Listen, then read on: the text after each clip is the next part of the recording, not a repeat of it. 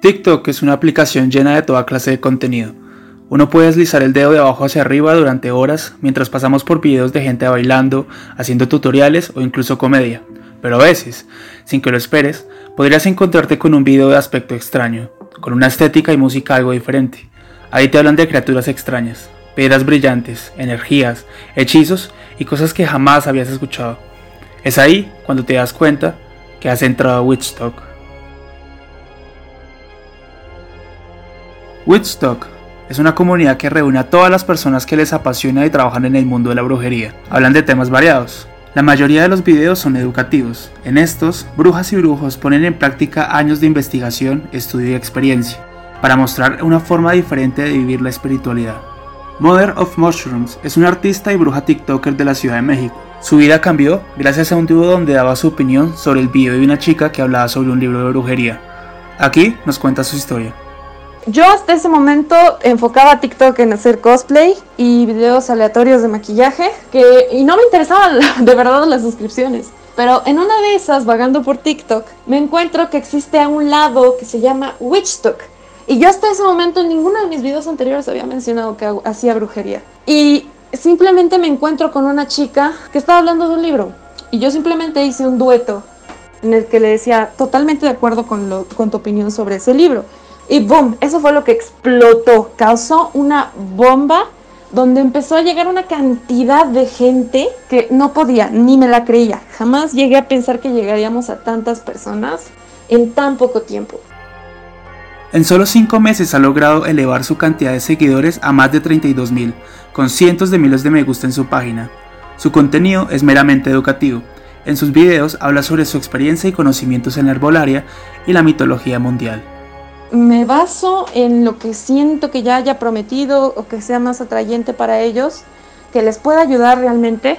Y en mi caso, como me enfoco en herbolaria y mitología, pues lo que hago es que generalmente les hablo sobre los beneficios de ciertas plantas que tengo, cosas que descubrí al respecto, lo voy preparando, voy anotando nombre científico, preparo fotografías para incluirlas en los videos. Y en el caso de la mitología, lo que hago es trato de centrarme como en temas en específico para poder incluir a varias criaturas. En la ciudad de Bogotá, otra bruja llegó a TikTok de una manera parecida. Baby Demon inició en la brujería desde muy joven y el aburrimiento por la cuarentena la llevó a entrar a esta red social. Aquí nos cuenta su historia. Entré por el tema de la pandemia. Como todo el mundo entró a TikTok en esta pandemia para quitarse ese, aburrimiento extremo. Después me empezaron a llegar esos videos y yo me puse a analizarlos y decir como, venga, eh, la mitad de las brujas que me han aparecido en, en Para qué están repitiendo lo mismo, hablan de lo mismo, no están compartiendo bien esa información. Y yo dije, pues vamos a intentar, pues hagámoslo, complementemos. Entonces yo empezaba como a meter otras cositas que tal vez no metían en otros videos. Su contenido es variado, desde brujería, comedia, blogs e incluso sobre la situación política de Colombia. Si estoy leyendo algo nuevo, digo, bueno, esto lo voy a coger, lo voy a publicar o cosas que ya sé. Es como buscar, en el tema de TikTok es simplemente buscar una canción que sea viral y pues, no sé, hacer un gesto, hacer un baile, poner el texto o hablar. A no ser que, digamos, subas un video sobre un hechizo, y muestres paso a paso, si se demora un poquito más, ¿no? Porque el tema de cortar, de que quede ajustado la canción, de que si se escuche bien, se vea bien, bueno, ahí es un poquito más de trabajo, ¿sí? Pero la mayoría de mis videos son o yo bailando o hablar. Aunque las dos brujas concuerdan en que TikTok tiene un lado positivo, también tiene un lado que no es del todo bueno. Así comenta su experiencia Mother of Mushrooms.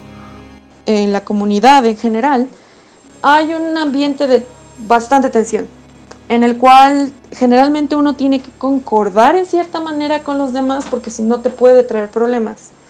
Eh, sí he tenido la mala experiencia de recibir amenazas de muerte, de maldiciones, comentarios negativos diciendo que, que estoy mal y todo esto. Y sí, es un ambiente bastante tóxico, pero no porque, digamos, el 50% de Wichita me odie, o no les agrade mi contenido o piensan que no estoy enseñando adecuadamente o que les estoy robando espacio, lo que sea que piensen, pues al final a mí no me interesa. ellos piensan que esto es una competencia, sobre todo porque hay muchos mini creadores de contenido o personas ajenas a Witchtalk que creen que todo está lleno de amor y magia y elementales y no, no, no. Sí hay que ser honestos en ese aspecto. Ese 50 que te mencionaba sobre que son personas negativas y tóxicas, existe, al igual que en todos lados. Y es como un fandom, que la mitad es como adora a ciertas cosas, se llevan bien, comparten imágenes, información, videos, bla, bla, bla. Y el otro 50% que es como, esto es mío, este, no, no te puedo dejar compartir nada, no, no, si no piensas igual que yo, te borro, te baneo, te mando hate.